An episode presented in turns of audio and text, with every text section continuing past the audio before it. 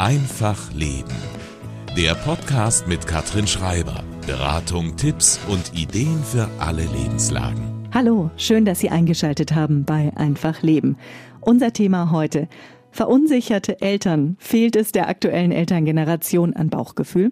Wir sprechen darüber, warum Eltern mehr Selbstbewusstsein beim Thema Erziehung brauchen und warum das eigene Bauchgefühl so wichtig ist.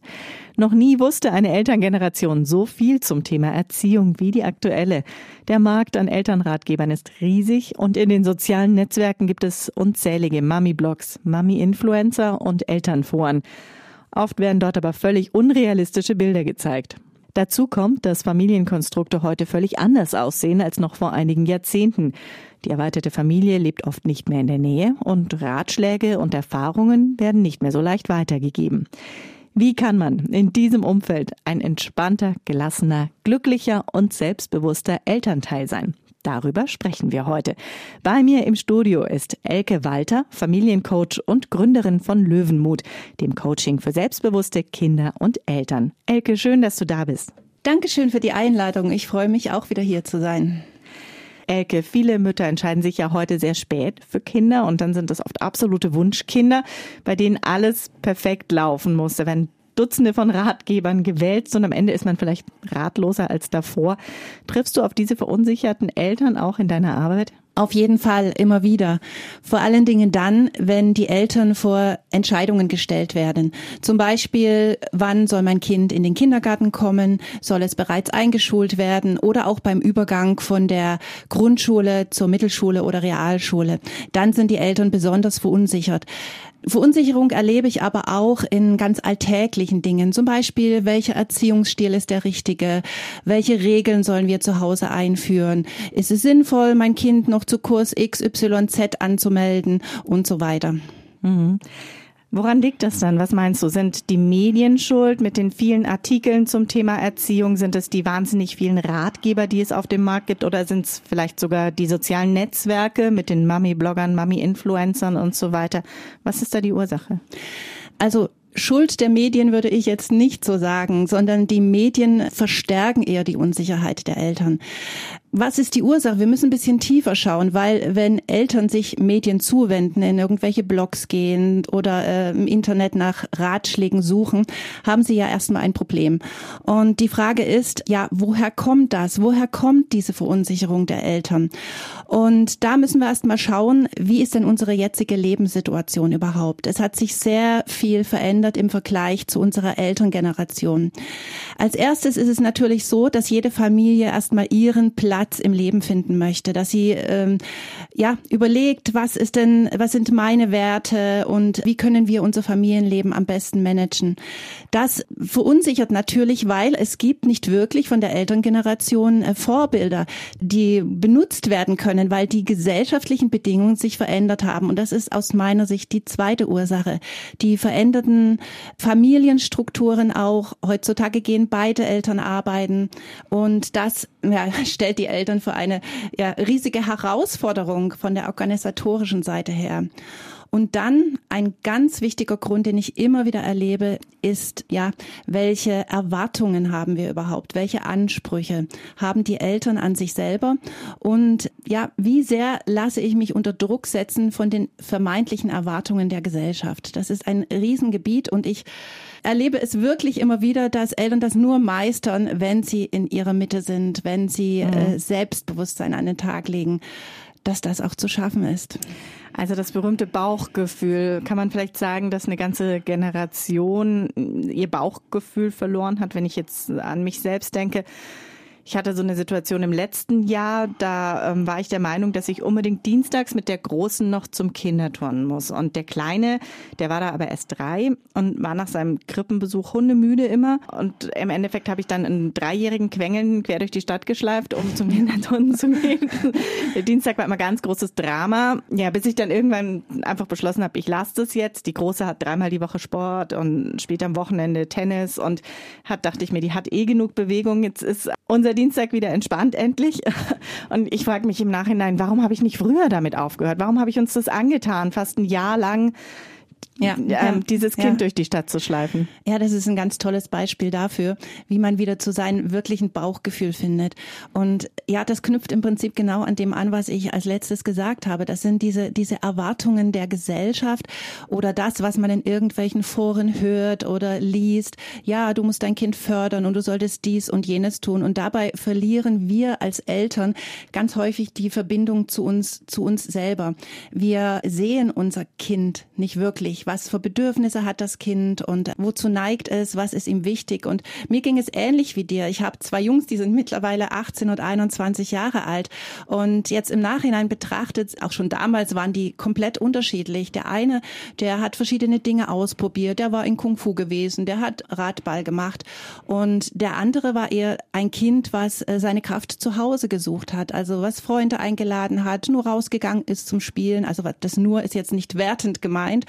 Und ich habe natürlich versucht, ihn verschiedene Angebote schmackhaft zu machen. Und dann habe ich wirklich gesehen, nein, dieses Kind braucht etwas ganz anderes. Und das ist genau diese Intuition und das Bauchgefühl, sich wieder darauf verlassen, auf die eigene Kompetenz, die wir als Eltern haben gegenüber unserem Kind. Ja, das heißt, einerseits sehen wir vielleicht das Kind nicht richtig, vor lauter Druck von außen, was so ein Kind heute alles schon können muss, verlieren wir irgendwie den Blick für die Individualität unseres eigenen Kindes. Und dann gleichzeitig habe ich aber auch das Gefühl, wir analysieren vielleicht ein bisschen zu viel. Also wenn dann der Dreijährige vielleicht zweimal die Woche einen Tobsuchtsanfall hatte, dann fragen wir uns schon, ob der eine Emotionsregulationsstörung vielleicht entwickelt oder der Größere kann in der ersten Klasse noch nicht lesen, wenn er reinkommt und ganz viele andere können es schon und dann fragt man sich, wird er jetzt Legastheniker? Woher kommt das, dieses Überanalysieren? Ich denke, da steckt vor allen Dingen eine Angst dahinter. Die Angst der Eltern, dass mein Kind in der heutigen Gesellschaft nicht mitkommt. Und ich glaube, das sind auch diese ganzen Erwartungen, denen wir gerecht werden wollen als Eltern. Und ich kann nur jedem Eltern ans Herz legen, jeder Mama, jedem Papa ans Herz legen, sich wieder auf sich selber zu besinnen, weil du als Mama, du als Papa, du bist der Experte für dein Kind. Du kennst dein Kind am allerbesten. Und ja, ein bisschen mehr Gelassenheit in, in die Erziehung reinbringen. Man darf sich ruhig ab und zu mal die Frage stellen, was passiert denn, wenn ich das jetzt nicht tue? Oder was würde denn im schlimmsten Fall passieren? Und oft stellt sich heraus, dass das überhaupt nicht so schlimm ist, sondern dass die Vorstellung davon und ja, die, die, die Erwartungen, die wir selber haben an uns, dass die viel, viel größer sind als, als das, was dann tatsächlich passiert. Und ein weiterer Grund oder ein weiterer Gedanke dazu auch ist, dass wir mit unseren Kindern diese, diese Gelassenheit gemeinsam trainieren und üben können als Experten für das Kind. Ja, sich bei Angst zu überlegen, was denn das schlimmste Szenario ist, ist ja generell immer ein ganz guter Weg bei allen ja, Ängsten, die ja. man so hat. Ne? Das ist immer ein ganz guter Tipp. Was ist also der Weg raus? Der Weg raus ist weniger Perfektionismus vielleicht, mehr normaler Alltag, alle fünfmal gerade sein lassen. Nicht jedes Abendbrot muss ein Kunstwerk sein. Ja, genau. Dieses alle fünfmal gerade sein lassen, das ist, das ist so leicht dahingesagt. Und ich merke aber immer wieder und höre auch von Eltern, dass das eine verdammt schwierige Angelegenheit ist. Erstaunlicherweise fällt das oft Mamas schwerer als Papas. Die sind wahrscheinlich genetisch dann ein bisschen anders angelegt, weil ja, es erfordert fordert ein Weg von diesem Perfektionismus. Unser ganzes Leben ist, ist getaktet, ist in Strukturen gepresst. Wir müssen zu dieser Uhrzeit dort sein. Dann haben wir neben dem Abendessen vielleicht noch irgendein Zoom-Meeting, was nebenbei gemacht werden muss. Wir sind durchstrukturiert. Und es fällt, das weiß ich auch aus eigener Erfahrung, oft verdammt schwer, dann einfach mal nichts zu tun. Also mir geht es selber oft so, ich sitze auf dem Sofa und denk so, ja, ich sitze jetzt hier, was könnte ich denn jetzt gerade nebenbei noch machen? Könnte ich noch ein Fachbuch lesen oder mhm. könnte ich mir ein paar Notizen machen? Und ich möchte gerne diese Empfehlung weitergeben, bewusst sich diese Auszeiten zu nehmen, bewusst zu sagen, jetzt mache ich diese Dinge, die mir gut tun, die angenehm für mich ja. sind. Und diese Dinge sollte man sich vorher überlegen, weil nicht erst, wenn man in dieser Situation ist, weil dann kann es sein, dass sich mein nur einfällt, oh, ich muss noch die Spülmaschine ausräumen oder die Fenster putzen, sondern wirklich Dinge Dinge, die einen gut tun. Und was das Kunstwerk vom Abendessen betrifft, also es darf ruhig ein Kunstwerk sein, wenn dieses Kunstwerk gemeinsam mit den Kindern gezaubert wurde. Also die Kinder am Abendessen zubereiten, beteiligt sind und vielleicht auch mal ganz außergewöhnliche äh, Kreationen da hervorzaubern. Mehr Gelassenheit, mehr Ruhephasen Ja, das Beispiel mit der Couch, da muss ich dran denken, gestern Abend, ich hatte gestern einen relativ anstrengenden Tag und war wirklich K.O. am Ende saß auf der Couch und habe dann ferngeschaut und habe dann, anstatt einfach nur in Ruhe jetzt den Film anzuschauen, angefangen, Überweisungen werden. Ja, genau. so geht's mir oft auch. Ja, irgendwelche eigentlich, Dinge das nebenbei. Ist, das ist komplett irre, ne? Also ja, ja, ja. hätte man früher auch nicht gemacht, weil es ja natürlich nicht früher gegangen wäre, dass man noch irgendwie sich dann den Laptop schnappt und seine Überweisungen macht genau. während Fernschauen, ja. Ja. Hatten es frühere Elterngenerationen einfacher? Ich würde sagen, jein. Sie hatten es anders, weil es waren andere Zeiten. Die gesellschaftlichen Strukturen waren anders. Es gab damals eine klare Rollenverteilung. Also früher war es oft so, der Vater ist arbeiten gegangen, hat das Geld verdient, nach Hause gebracht und die Mutter war verantwortlich für Haushalt, Kinder und alles, was so drumherum lief. Das ist natürlich einfacher ähm, zu strukturieren irgendwo. Dann war natürlich die ähm, alltäglichen Strukturen auch anders gewesen. Also die, die Verteilung. Wenn wir heute schauen, beide sind meistens berufstätig und es gibt nicht mehr diese klaren Arbeitszeiten von 7 bis 17 Uhr oder 16 Uhr, sondern da gibt es noch ein Meeting am Abend. Man muss mobil sein, man muss flexibel sein, möglichst immer parat stehen. Und das Dritte ist, dass es auch diese Großfamilie nicht mehr gibt, wie es früher gegeben hat. Also heutzutage lebt man in, in Patchwork-Familien, andere Familienstrukturen. Und das erfordert heutzutage viel, viel mehr organisatorischen Aufwand. Darüber hinaus hatte die Großfamilie natürlich auch einen hat Vor- und Nachteile. Also Nachteile war wahrscheinlich, dass man jeden guten Ratschlag von jeder Tante und jedem Onkel irgendwie zu hören bekam, ob man ihn hören wollte oder nicht. Auf der anderen Seite ist das aber auch ein sehr positiver Aspekt, weil es war im Prinzip immer irgendjemand da, der mal auf das Kind aufpassen konnte, zu dem man sagen konnte, du sag mal, ich habe hier mit einem Problem, wie hast du das denn früher gemacht oder wie war das bei dir früher? Und dadurch, dass es diese großen Familienverbunde nicht mehr gibt, ist man natürlich darauf angewiesen, sich irgendwo anders her, diese Informationen zu holen. Und da kommen wieder die Medien ins Spiel. Das, was du vorher gefragt hattest.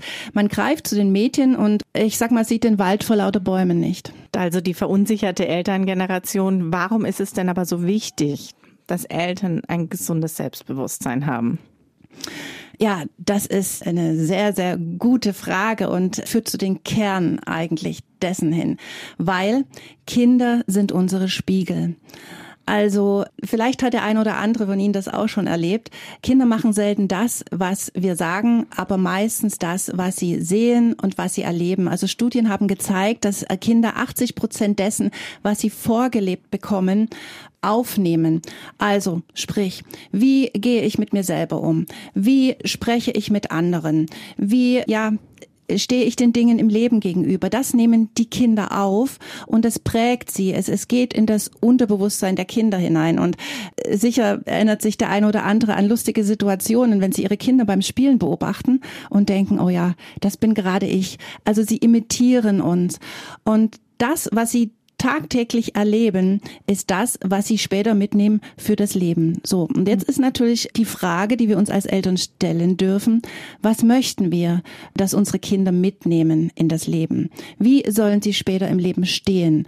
Und wenn wir möchten, dass unsere Kinder ihre eigenen Grenzen kennen, ihre Bedürfnisse kennen, auch gut kommunizieren können, dort im Leben stehen, wo sie gerne sein möchten, dann sollten wir das vorleben als Eltern, weil Kinder sind unsere Spiegel. Ich fand es ganz interessant bei der Recherche für die Sendung, dass man auf unglaublich viele Tipps und Tricks im Internet trifft, wie man seine Kinder zu mehr Selbstbewusstsein erziehen mhm. kann, wie man richtig lobt, wie man ihre Hobbys und Interessen unterstützt, möglichst wenig straft.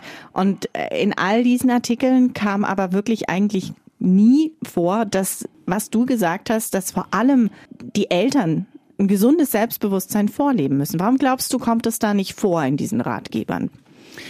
Ja, ich habe mir da auch schon Gedanken drüber gemacht und ich habe dasselbe festgestellt. Ich lese ja auch sehr viel äh, Literatur in diese Richtung und immer oder in den meisten Fällen gibt es tausende Tipps dafür, was du mit deinem Kind machen kannst. Die erste Vermutung meinerseits ist, dass sich äh, viele des Zusammenhanges überhaupt nicht bewusst sind Das ist die erste Vermutung. Und die zweite Vermutung, das ist äh, für mich die wahrscheinlichere, ist, dass es viel einfacher ist, an dem Symptom etwas zu verändern. Also Symptom in Klammern Kinder, Verhalten der Kinder, als an der eigentlichen Ursache, nämlich der Eltern. Ich möchte das mal an einem Beispiel klar machen. Also ein Rauchmelder in der Wohnung, wenn der angeht, kann man beispielsweise diesen Rauchmelder mit einem Hammer zum Schweigen bringen oder einfach ausstellen, dass er nicht mehr Alarm schlägt. Man kann aber auch überlegen, ja, warum schlägt er denn Alarm? Liegt es daran, dass die Batterie leer ist? Ist vielleicht der Melder kaputt? Oder gibt es tatsächlich irgendwo eine Rauchentwicklung? Das heißt, ich gucke nach der Ursache. Nur das ist meistens viel, viel aufwendiger, als direkt etwas mhm. an, dem, an dem Symptom zu verändern. Und wenn wir als Eltern, ich sage mal, an dem Symptom was ändern wollen, sprich an uns selber, das erfordert unwahrscheinlich viel Mut und auch die Bereitschaft, sich mit Dingen auseinanderzusetzen, die wir ja vielleicht lieber vergessen wollen. Also sprich Dinge, die in der eigenen Kindheit passiert sind, die nicht so schön waren, die uns geprägt haben. Wir haben gerade über Prägung gesprochen, die uns bis heute geprägt haben. Und zu sehen, okay, hier sollte ich etwas verändern, einfach damit es mir besser geht und damit auch meinem Kind besser geht. Mhm. Du sprichst von Prägungen aus der eigenen Kindheit. Frühere Generationen sind ja wirklich durchaus noch ganz anders erzogen worden. Da waren Begriffe wie bedürfnisorientierte mhm. Erziehung und so weiter, das waren absolute Fremdwörter. Es gab häufiger Strafen wie Hausarrest oder eventuell auch Schlimmeres. Ja. Wie wird man denn diese Prägungen wieder los? Wie findet man denn da seinen eigenen Erziehungsstil? Weil du hast gerade gesagt, wir, wir lernen, wir spiegeln unsere eigenen Eltern. Wenn man ja. jetzt es aber heute besser machen möchte, wie, wie schaffe ich das da loszulassen? Ja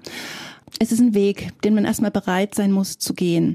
Und der erste Schritt auf diesen Weg ist, es erstmal überhaupt wahrzunehmen und sich selber zu reflektieren, zu sagen, oh, diesen Satz, den kenne ich, den habe ich als Kind von meiner Mutter oder von meinem Vater gehört. Und der hat mir damals schon nicht gefallen. Und jetzt, ups, verwende ich diesen Satz selber. Also sich selber reflektieren und wahrnehmen und sagen, okay, das ist jetzt eine Geschichte, die kommt aus meiner Kindheit. Das wäre der erste Punkt. Der zweite Punkt ist, dass wir uns bewusst sein sollen. Unsere Eltern haben zu ihrer Zeit ihr Bestes getan. Und das tut jede Elterngeneration. Das tun wir und das haben unsere Eltern und deren Eltern getan. Sie wussten es noch nicht anders zu damaliger Zeit. Das war der gängige Erziehungsstil, das wurde publiziert, das haben sie von ihren Eltern erfahren. Ihre, die Eltern haben das Beste getan im Sinne der Kinder. Und auch wenn sich das im Nachhinein als, ich sage mal in Anführungsstrichen, falsch erwiesen hat. Das heißt, der zweite Punkt ist zu vergeben, den Eltern zu vergeben und sagen, sie haben das Beste getan. Und dann ist der nächste Schritt, den Fokus auf die eigene Familie zu lenken. Also nicht mit der Energie in der Vergangenheit hängen zu bleiben oder das vielleicht als Entschuldigung sogar zu nehmen und sagen, ja, ich bin halt so geprägt oder bei mir war das früher so oder das habe ich so gelernt, sondern sagen, nein, ich akzeptiere es und ich möchte etwas verändern, weil Veränderung kann nur aus der Akzeptanz heraus geschehen. Solange ich noch mit Dingen hadere, ist es ganz schwierig, Veränderungen herbeizuführen. Und das ist sehr wichtig zu sagen. Ich habe meine Familie. Hier lege ich meinen Fokus drauf und wir gestalten unser Leben so, wie wir es gern hätten, mit unseren Werten, die uns wichtig sind. Wir haben jetzt eine ganze Menge von Begriffen schon in den Raum geworfen. Selbstbewusstsein, Selbstvertrauen, Selbstwertgefühl. Lass uns doch mal eine Differenzierung vornehmen. Ja. was sind denn die Unterschiede, was sind die Zusammenhänge? Ja, genau. Also das ist oft äh, etwas verwirrend bringen wir ein bisschen Licht in die ganzen Begriffe oder in das Dickicht. Selbstvertrauen. Fangen wir mit dem Selbstvertrauen an. Selbstvertrauen ist bezogen auf bestimmte Fähigkeiten. Und das kann beispielsweise sein, ein Kind tanzt besonders gut. Man sagt, es gewinnt Selbstvertrauen in dem Bereich des Tanzens. Selbstvertrauen ist eine von, von außen erworbene Fähigkeit. Und Eltern können dieses Selbstvertrauen natürlich fördern, indem sie ihre Kinder verschiedene Dinge ausprobieren lassen, neue Dinge ausprobieren lassen, sie ermutigen, diese Dinge zu tun. Dann der zweite Begriff Selbstbewusstsein. Das haben wir heute schon ganz viel verwendet. Und Selbstbewusstsein, wenn man sich diesen Begriff mal anschaut, Selbstbewusstsein kann man sagen, sich seiner Selbstbewusstsein. Selbstbewusstsein ist die Fähigkeit, sich zu reflektieren und sich realistisch einzuschätzen. Also zu sagen, das sind meine Stärken, das sind meine kleinen Unzulänglichkeiten. Also weder über zu, zu überschätzen noch zu unterschätzen. Das versteht man unter Selbstbewusstsein, sich seiner Selbstbewusstsein. Und dann haben wir noch den Selbstwert. Der Selbstwert ist im Prinzip die Basis für alles. Selbstwert bedeutet, ich fühle mich wohl in meiner Haut, ich kann mich annehmen, so wie ich bin. Und ein hoher Selbstwert ist die Voraussetzung dafür, dass ich eine mentale Gesundheit habe, psychische Gesundheit, dass ich gut heranwachsen kann. Und oft wird dieser Begriff Selbstwert mit Selbstbewusstsein gleichgesetzt. Eigentlich meinen alle, wenn sie von Selbstbewusstsein sprechen, eigentlich den Selbstwert. Und wenn ich einen guten, gesunden und hohen Selbstwert habe, also mich wohlfühle, mich annehmen kann, so wie ich bin, geht es oft einher mit einem hohen Selbstvertrauen und auch mit einem hohen Selbstbewusstsein. Mhm. Selbstvertrauen alleine bedeutet noch nicht, dass ich ein hohes Selbstbewusstsein habe oder einen hohen Selbstwert habe. Wir haben vorhin gesagt, dieses Selbstbewusstsein äh, können Eltern ihren Kindern vorleben dementsprechend auch das Selbstwertgefühl können sie ja so auch mhm. gestalten. Ich habe eine Studie gelesen, dass das Selbstwertgefühl äh, im Alter von fünf Jahren im Endeffekt vollständig äh, ausgebildet ist und sich danach nicht mehr groß verändern kann. Was hältst du davon? Also ganz ehrlich, ich halte sehr wenig von diesen Studien. Es ist sicher interessant, dass sich Leute mit solchen Dingen beschäftigen und es ist auch wichtig, das Bewusstsein bei den Eltern dafür zu wecken, dass gerade diese Zeit bis fünf Jahre oder sieben Jahre, wie man diese Spanne auch setzen mag, ganz besonders wichtig ist, die Prä sogenannte Prägungsphase auch. Es gibt übrigens auch andere Studien, muss ich sagen, ähm, die ich schon gelesen habe. Da wird eine, ein Spielraum bis elf Jahren genannt mhm. zur Entwicklung des Selbst Selbstbewusstseins. Und es wird gesagt, in der Pubertät stagniert es dann erstmal. Es geht nicht zurück, es stagniert, um dann mit 20 bis, ich sag mal, 40 wieder extrem schnell anzusteigen, dann wieder langsamer. Also es gibt die unterschiedlichsten Studien dafür. Ich bin der Meinung, dass sich Eltern davon überhaupt nicht verunsichern lassen sollen. Natürlich sollen sie sich bewusst sein, dass diese Phase sehr wichtig ist, aber auch wissen, dass darüber hinaus alles möglich ist. Wir sind ein Leben lang in der Lage zu lernen, alte Verhaltensmuster zu überschreiben, sonst wäre ja irgendwann mal, mal Schluss und Ende hier zu lernen. Und zum Glück ist das nicht so, sondern wir können immer wieder Dinge verändern und neu gestalten. Also, was wir auch schon gesagt haben, zurück zu mehr Gelassenheit. Genau, ja. genau. Ja, wir Eltern, wir wollen ja alle gelassene, glückliche Kinder. Also ist was dran an dem Satz, äh, glückliche Mutter, glückliches Kind? Ja, absolut. Also das ist, das ist äh, im Prinzip auf einen Punkt gebracht, was wir bisher auch schon gesprochen hatten.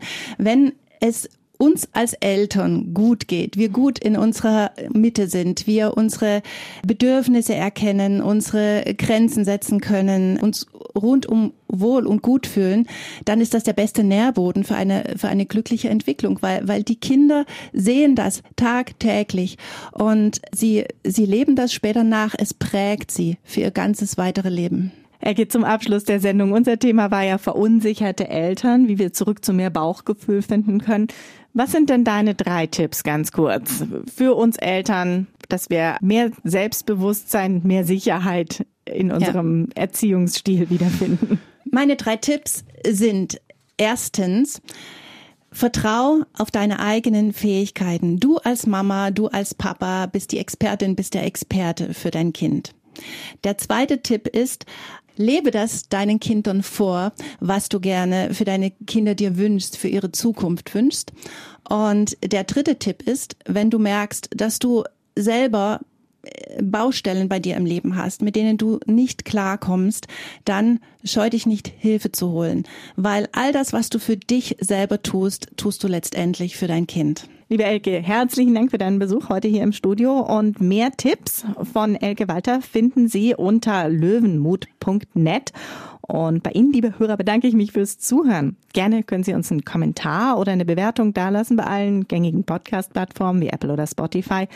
Und am liebsten natürlich fünf Sterne. Am Mikrofon verabschiedet sich Katrin Schreiber. Das war Einfach Leben ein Podcast vom katholischen Medienhaus St. Michaelsbund. Produziert vom MKR.